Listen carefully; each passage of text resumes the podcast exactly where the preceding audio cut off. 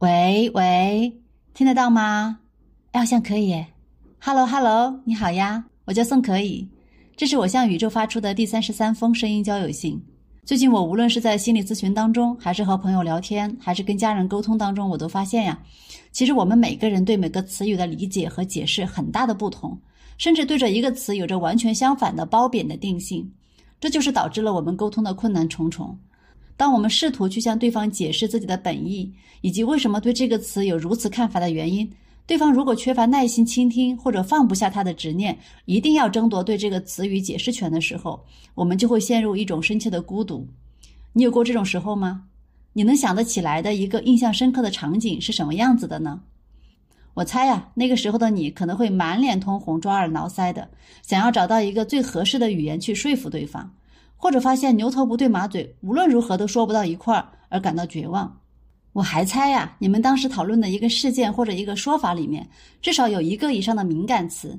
这些词呢，刺激到了你们当中的某个人的神经，而那个敏感词对另外一方来说，只是一个不带任何褒贬定义的陈述，甚至是一个褒义词。举个例子吧，我的一位来访者对“时间”这个词非常敏感，无论别人说什么，“哎呀，时间不多了呀”，或者“还有一点时间呀”，或者说“几点了”。甚至讨论谁年龄多大了，他都会非常紧张。他总觉得别人是在影射他。我就很好奇，时间这个词只是一个非常中性的名词，他为什么会如此敏感呢？经过我们多次的脱敏和探讨，最后我终于理解了他。在他的内心世界里面，曾经给自己定下过一个目标，那就是四十岁之前一定要飞黄腾达，混出个人样来。但是随着四十岁大限的越来越近，他还没有成家立业，工作上呢无法突破。找伴侣呢，也看不到新的机会，所以整个人就会越来越紧张。每当“时间”这个词出现的时候，他总觉得这就是老天爷在给他暗示，在逼迫他。他这个案例听起来可能会特殊一些，但我总觉得这可能是广泛存在于我们的中年群体当中。所谓的中年危机啊，就是开始意识到时间都过半了，但是还没有能走到我们内心里面想象的那个世界里。我有一个朋友对“用”这个词非常的敏感。他觉得这是个贬义词，什么利用啊、使用啊、用处啊，在他看来都是贬义词。另外一个他最深恶痛绝的一个词呢是情感绑架，他想用情感来做绑架，简直是世界上最恐怖又低级的事情。我这个人呢却很喜欢情感绑架这个词，我想一个人要是能用情感来绑架我，那这个情感浓度得有多高啊？我简直是在期待有人能跟我建立这样的关系来绑架我，你来呀！所以，当我们的沟通南辕北辙的时候，我们首先就会退回到做名词解释的环节。比方说，他为什么不喜欢“用”这个字呢？其实是因为他看不起他父亲以前总是利用身边的人，结果呢把家里人都害惨了。他为什么讨厌情感绑架呢？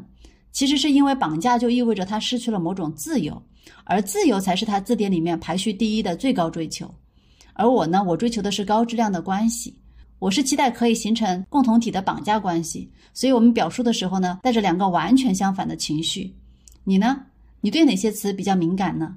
比方说，什么词在你眼里是高尚的、值得追求的？哪些词又是你厌弃又恐惧的呢？其实，我们每个人自带一本个性化的敏感词字典是最正常不过的事情了。